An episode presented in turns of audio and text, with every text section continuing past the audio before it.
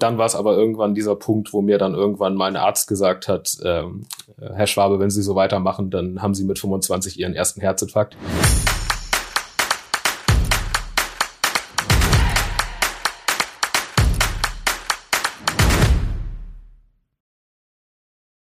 Hallo und herzlich willkommen zu unserem Podcast Pralles Leben mit Gewicht. Mein Name ist Birgit von Wenzel und mit dabei ist auch wieder meine Freundin und Kollegin Silvia Kunert. Hallo Silvia.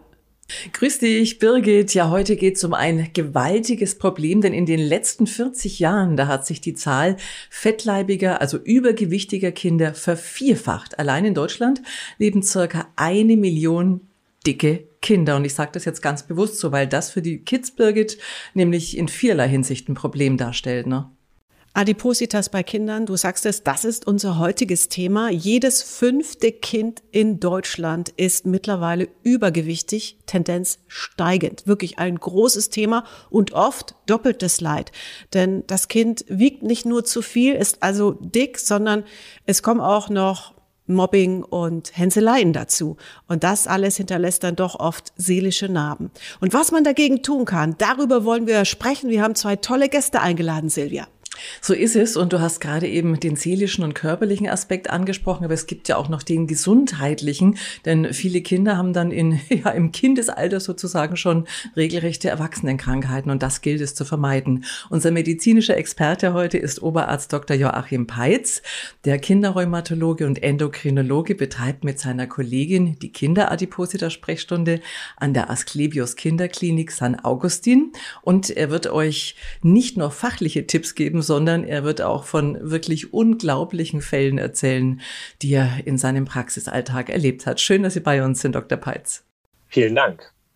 Und wir begrüßen Hannes Schwabe. Herzlich willkommen. Schön, dass du da bist. Er ist Betroffener, wog mit 17 Jahren 165 Kilo. Jetzt hat er gewaltig abgespeckt. Seine Geschichte erzählt er hier bei uns. Wir freuen uns darauf. Danke, Hannes. Hallo. Ja, Hannes, dann legen wir doch gleich mal los und fangen vorne an. Wie fing das an mit dir und dem Übergewicht?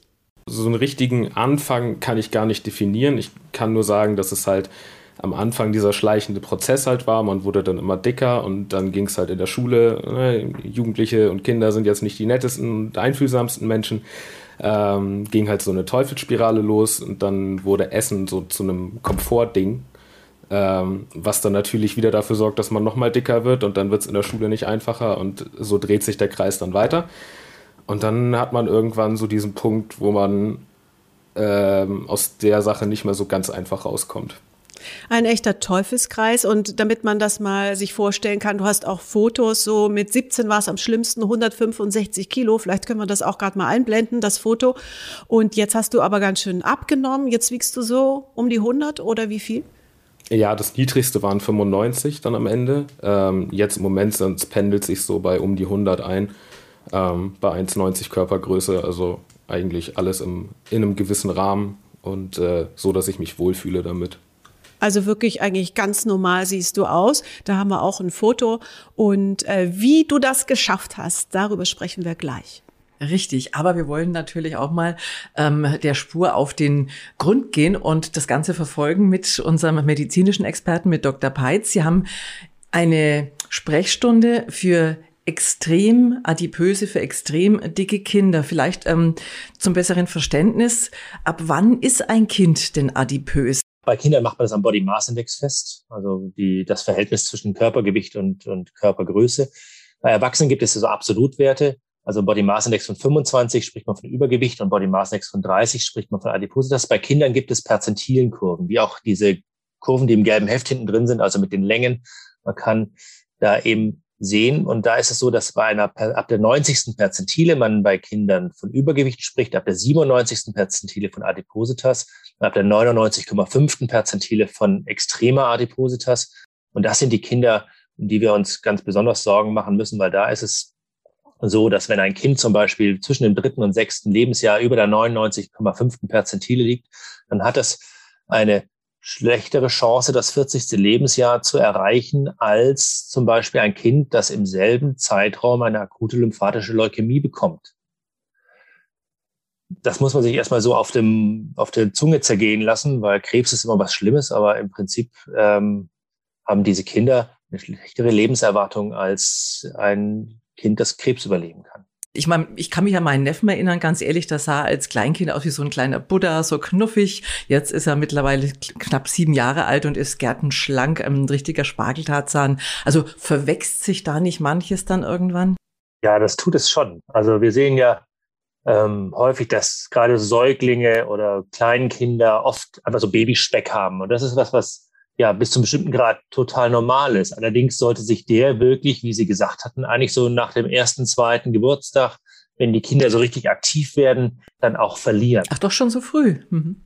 Wir wissen heute, dass wenn Kinder zwischen dem dritten und fünften Geburtstag wirklich adipös sind oder übergewichtig ist, dass sie eine große Wahrscheinlichkeit, nämlich so um die 90 Prozent haben, dass die als Heranwachsende oder junge Erwachsene auch adipös sind. Wie, wie sieht so eine Behandlung aus? Also wo setzen Sie da an? Wir können leider erst mit den, mit den Schulungsprogrammen ja erst anfangen, wenn die Kinder auch beschult werden. Zumindest wir mit unserem Programm, was ein ambulantes Programm ist, wo die Kinder also zu Hause sind und ganz normal zur Schule gehen sollen oder sowas, dann müssen die schon beschulbar sein. Das heißt, wir fangen an, die zu schulen im Sinne von Ernährung, die Familien zu erschulen. Das ist immer ein Familienprogramm bei den Kindern in dem Alter und die natürlich an die Bewegung heranzuführen. Und das haben wir ähm, in einem Programm, was über ein Jahr läuft, wo die Kinder mindestens zwei Termine pro Woche haben, wo wir auch mit den Familien kochen. Das ist so ein integratives Programm von vielen Seiten. Kids nennt sich das. Wer da mehr darüber wissen will, da gibt es auch mehr dazu im Internet. Und äh, jetzt haben Sie es gerade gesagt, das ist ein Familienprogramm, macht ja auch Sinn, äh, wenn es um die Kinder geht. Die werden ja von den Eltern quasi zu Hause bekocht. Ähm, Sie haben, ich darf Sie da vorweg schon zitieren, im Vorgespräch äh, den Satz gesagt, ähm, wenn ich die Mutter quasi von den 80 Kilo runterkriege, dann äh, kriege ich auch das Kind irgendwie wieder schlanker. Aber ähm, Hannes, wie war das bei dir? Ich glaube, deine Eltern haben dich eigentlich ganz gut unterstützt immer und sind eigentlich völlig normalgewichtig, ne? Mm, ja, also zu Hause war das nie, war bei mir nie das Problem. Bei mir war dann irgendwann, ähm, gerade in der Phase, als es dann auch in der Schule schlimmer wurde, war es dann eher so dieses, ähm, das, diese Beschaffungskriminalität, die dann irgendwann losging, dass man sich dann irgendwie außerhalb von dem Ganzen noch, äh, was weiß ich, eine, eine Tüte Chips oder sonst irgendwas und Schokolade geholt hat. Und das war dann eher das, was bei mir der schlimme Faktor war, weil so eine Tüte Chips sind dann halt mal eben 1000 Kalorien, die da reingehen und äh, mit fehlender Bewegung ja, äh, kann man sich ja vorstellen, wie schnell das dann in die Höhe schießt. Und irgendwann ist es dann halt nicht mehr eine Tüte Chips, dann sind es halt zwei und noch eine Tafel Schokolade und, ähm, und dann ist da halt irgendwann ganz schnell Feierabend. Dr. Peitz, wie entsteht denn jetzt eigentlich Adipositas bei Kindern? Sie ist ja auch steigend, die Tendenz. Es betrifft immer mehr. Sitzen die Kinder einfach zu viel? Auch vom Computer? Definitiv. Also das gibt es ja auch, wenn man vom RKI die Untersuchungen anschaut, also vom Robert-Koch-Institut. Die hatten ja in der Kindergesundheit über lange Zeit Kinder nachverfolgt und sehen also, was wir ganz klar sehen, ist, dass natürlich der Mediengebrauch und der Computer und ähm, alles Mögliche deutlicher zeitlicher Konkurrenz zur Bewegung steht. Also Kinder bewegen sich deutlich weniger als früher, auch auf dem Schulweg, auch andere Sachen. Das wird viel weniger, ein, viel mehr eingeschränkt. Und mh, die Ernährungsindustrie ist nicht unser Freund. Hm. Da kommen wir später auch noch drauf zu sprechen. Jetzt, weil Sie gerade das Robert-Koch-Institut angesprochen haben, ähm, hat äh, denn auch Corona, haben denn die Lockdowns und damit natürlich auch das Homeschooling äh, irgendwie einen Einfluss darauf, dass die Kinder äh, dicker werden? Also das Gefühl haben wir hier bei unseren Patienten definitiv. Also viele gerade ähm, wir haben viele Kinder, die jetzt nicht aus sozial starken Schichten kommen, die eben nicht die Möglichkeit haben, im Garten zu sein oder mal draußen zu sein. Und die bewegen sich deutlich weniger. Und da ist es auch ganz, da sehen wir auch, dass selbst die, die in Programmen waren, deutlich auch jetzt wieder mit dem Gewicht angestiegen sind. Ja, das macht was aus, ganz klar. Hannes, was war bei dir der Grund zurückblickend? Kannst du das sagen, dass du adipös geworden bist? Also ich, ich glaube, dick bin ich geworden, weil ich gern gegessen habe und wirklich adipös geworden bin ich dann wegen diesem, gegen diesem äh, Teufelskreis, den ich dann nicht mehr durchbrechen konnte ab einem bestimmten Punkt. So, das hat sich dann alles hochgesteigert, dann wurde es immer mehr und das ließ sich nicht mehr stoppen ab einem gewissen Punkt irgendwann, nicht mehr von mir selber. Aber du hast es trotzdem geschafft. Was, was ist passiert? Gab es da einen Knackpunkt, wo du gesagt hast, so jetzt reicht's? Also im Grunde gab es zwei. Ich habe irgendwann gesagt, ich dadurch ne, schwierige Schulzeit, wenig Freunde gehabt, dann irgendwann auch, habe ich halt gesagt, okay, ich starte jetzt einen Neuanfang. Ähm, dann bin ich von Bremen nach Nürnberg gezogen und äh, ich habe dann mich quasi für eine Azubi-Stelle hier in Nürnberg beworben, habe meine Ausbildung hier gemacht. Ähm, das ist am Anfang nicht so ganz aufgegangen, weil ich äh, mit dem naiven Gedanken rangegangen bin, ich ziehe um und dann wird das alles schon. Ähm, und dann war es aber irgendwann dieser Punkt, wo mir dann irgendwann mein Arzt gesagt hat, ähm, Herr Schwabe, wenn Sie so weitermachen, dann haben Sie mit 25 Ihren ersten Herzinfarkt. Und wenn man das mit, äh, mit 20, 19, 20 dann irgendwann hört, hm, hat es Klick gemacht im Kopf. Dann macht es dann ganz schnell Klick im Kopf, tatsächlich, ja. Aber der Umzug, muss ich nochmal nachfragen, hast du gedacht, weil mich da keiner kennt, äh, fällt mir das dann einfacher? Oder was war so der Hintergedanke, wie dir das helfen könnte, ein Umzug? Hm, es war so dieser Gedanke Neuanfang. Also dieses ähm, komplett neue Umgebung, komplett neues Umfeld, neue Freunde finden, ähm, was dann zum Schluss tatsächlich auch komplett so gegriffen hat. Ähm, als dann dieser Klickmoment da war, hat das dann auch alles funktioniert. Das ist ja auch noch so eine Sache, wenn man dann abnimmt, dann wird auch das soziale Leben deutlich einfacher. Ähm, so traurig das ist, man wird halt anders behandelt, wenn man äh, normalgewichtig ist. Und äh, dadurch wurde halt vieles einfacher. Also insgesamt war der Umzug für mich schon wichtig und auch in dieser ganzen Geschichte halt. Ähm, es hat ja nicht jedes ihrer Kinder, vor allem die kleineren, auch noch wenn die zu ihnen kommen, die Möglichkeit jetzt äh, eben quasi so einen Neustart zu machen, wie der Hannes die Chance hatte. Ähm, wie gehen Sie das gezielt mit den Kindern nochmal an? Also wie schaffen Sie es bei denen, den Schalter im Kopf umzulegen? Das ist ganz schön schwer, weil also weil je kleiner die Kinder sind, desto mehr muss der Schalter bei den Eltern klicken. Ja, aber das, was der Hannes erlebt hat, das sehen wir bei vielen der Jugendlichen eben auch. Die Eltern versuchen das zu Hause in ihrem besten Wissen und Gewissen, wenn sie das möchten, wenn sie da dahinter stehen. Aber das, was an mit den Jungs, mit den Kumpels draußen an Softdrinks getrunken wird, was an, ähm, wie der Hannes erzählt hat, so mal eben, wir gehen uns mal ein paar Chips holen oder mal die China-Suppe wird trocken gegessen oder, oder solche Sachen. Da gibt's ja ganz abenteuerlichsten Sachen. Und ähm, das sind schon ganz klar Sachen, wo das schwierig ist. Und viele Jugendliche schaffen das wirklich erst dann, wenn sie so im Pubertät ein gutes Stück weiter rein sind, dann wirklich irgendwann zu sagen, gut, jetzt will ich das und jetzt fange ich auch das an und jetzt bin ich da auch vielleicht so weit gestärkt. Genau, aber wie groß ist denn die Rolle der Eltern da oder vielleicht auch die Schuld? Groß.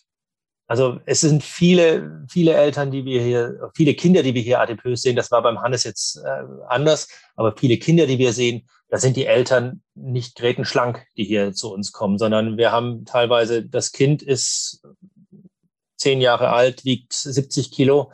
Der Papa ist natürlich irgendwo, keine Ahnung, 35 und wiegt 120 Kilo und die Mutter hat um die 100 Kilo. Das ist so das, was wir häufiger sehen.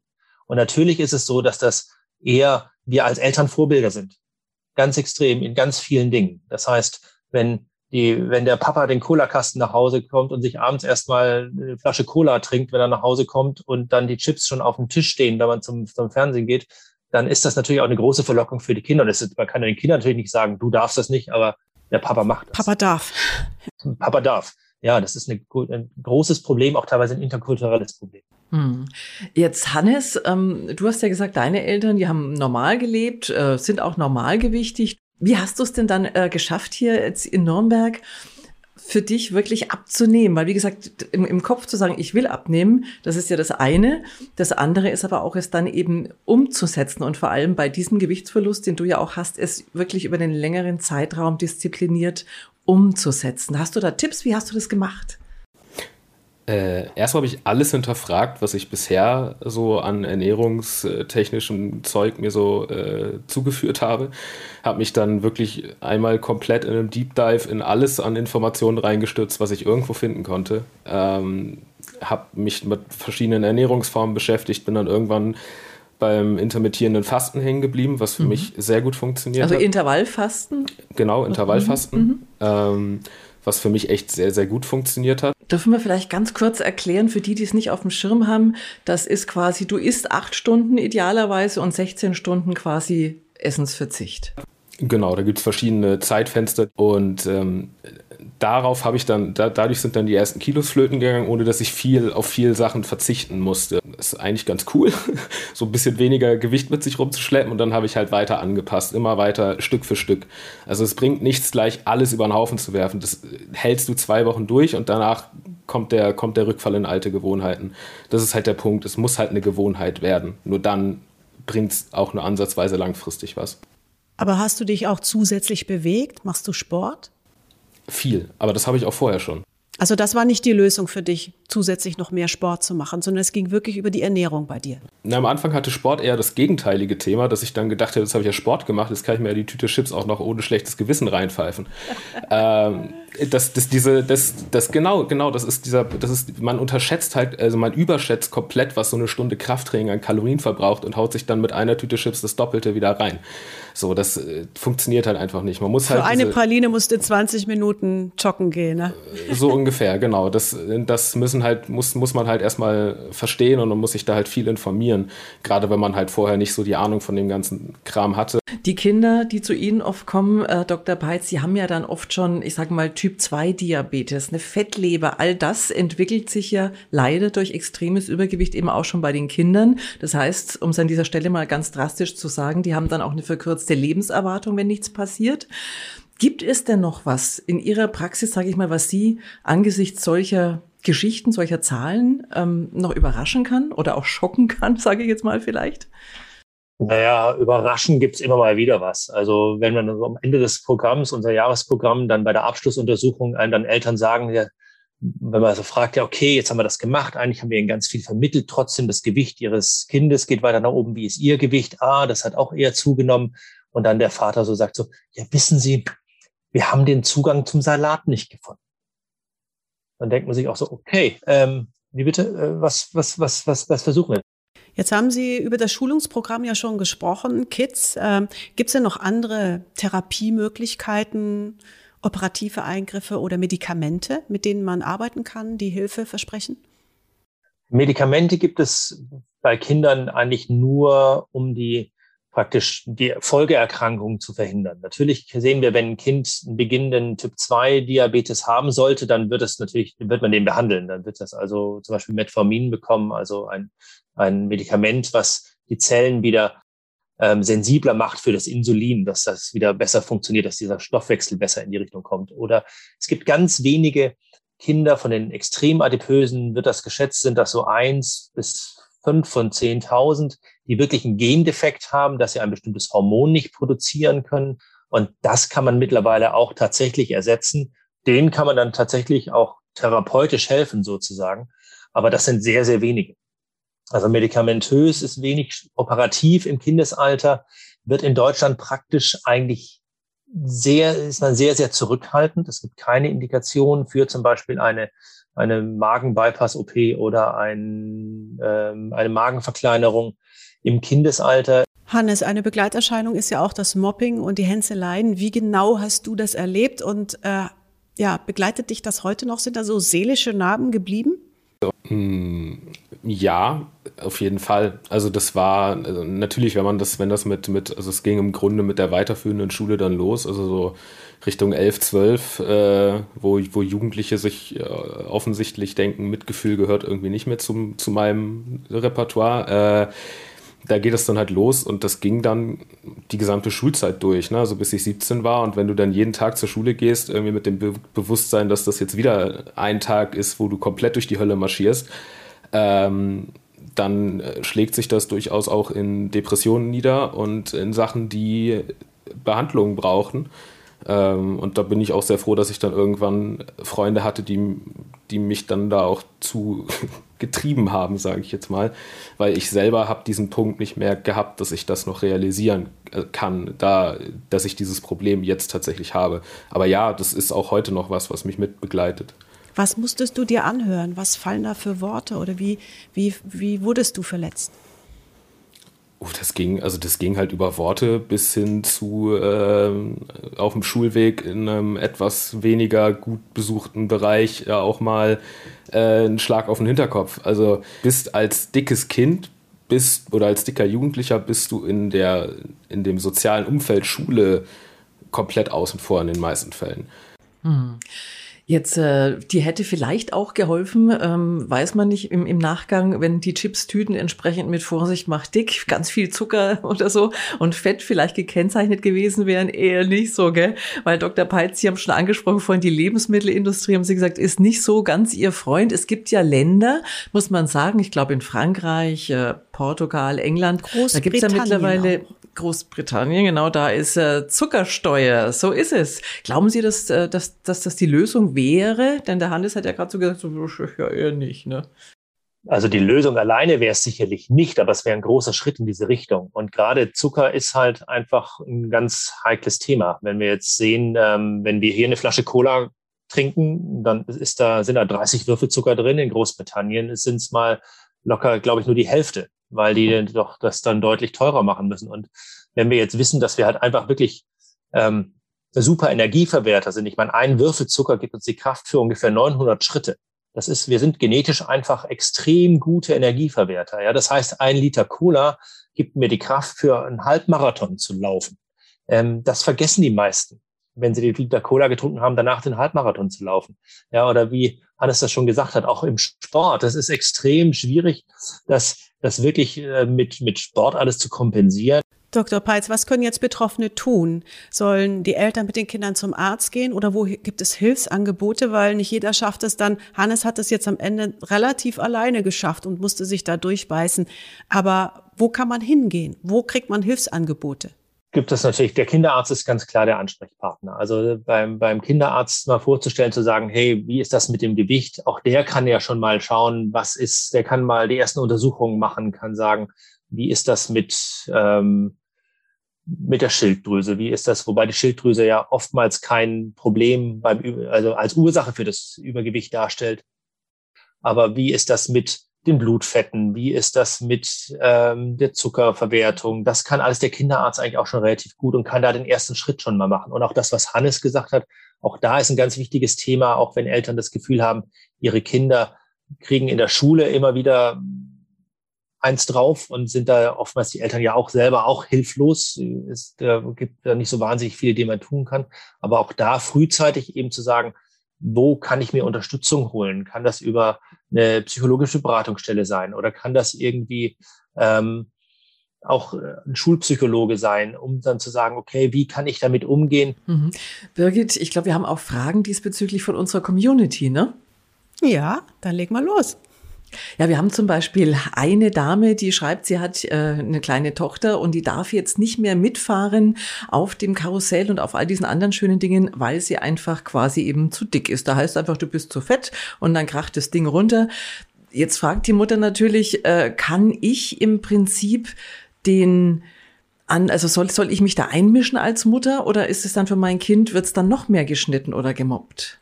Ich habe die Erfahrung gemacht, also ich, ich, kenne das tatsächlich, also ich wurde auch schon aus, wurde, wurde auch schon aus einer Achterbahn wieder rausgeschmissen, weil der Bügel nicht mehr geschlossen hat.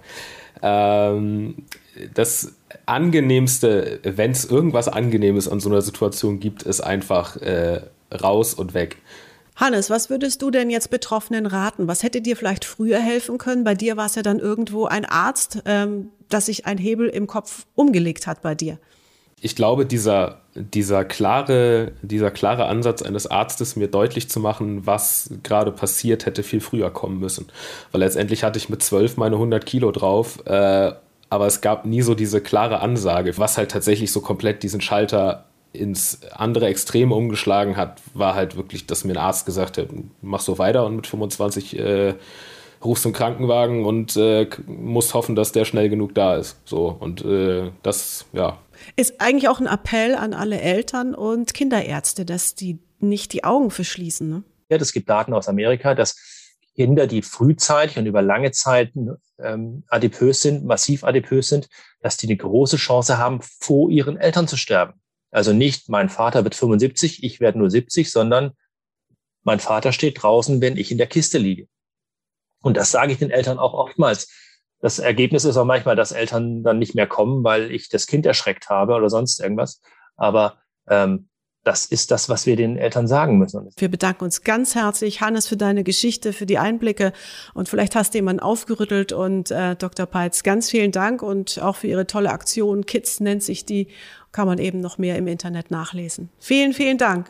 Dankeschön. Herzlichen Dank. Vielen Dank. Ciao.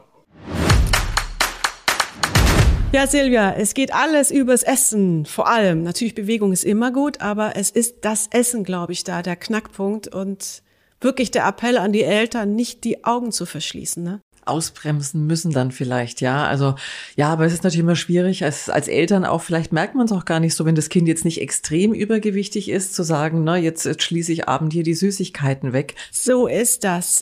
Und wenn jemand denkt, ja, ach, mein Kind vielleicht und ich krieg's auch nicht mehr in, zum Sport hin, dass man einfach mal so einen Check macht vielleicht beim Arzt und dann mal hört und sieht, wo man gerade steht. Vielleicht hilft das doch auch. Allerdings, ja. Wir wünschen euch dabei ganz, ganz viel Erfolg. Ihr habt es vom Hannes jetzt gerade gehört und auch vom Dr. Peitz, was da alles passieren kann, wenn eure Kinder zu übergewichtig sind. Das hat wirklich gravierende Folgen für die Seele, aber eben auch für die Gesundheit. Deswegen schiebt das Thema nicht auf, packt es am besten gleich heute noch an. Genau. Das war's für heute, ihr Lieben. Schön, dass ihr wieder mit dabei wart. Uns gibt's natürlich auch nächste Woche wieder und die ganze Folge gibt's in der Mediathek bei hersttv.de. Und Fragen könnt ihr sowieso stellen auf Facebook, ähm, ja, überall, wo ihr eigentlich wollt. Es gibt auch eine WhatsApp-Nummer, die 0152 0205 1376 zum Beispiel. Genau, ihr kriegt uns aber auch bei YouTube, in der Health TV Mediathek und einfach natürlich auch auf unserer Facebook-Seite. Da ist auch ein lebhafter Austausch immer und wir beantworten da auch gerne eure Fragen. Einfach abonnieren, dann verpasst ihr nichts mehr. In diesem Sinne, danke fürs Einschalten, bleibt, bleibt gesund, gesund und bis zum nächsten Mal. Ciao. Tschüss.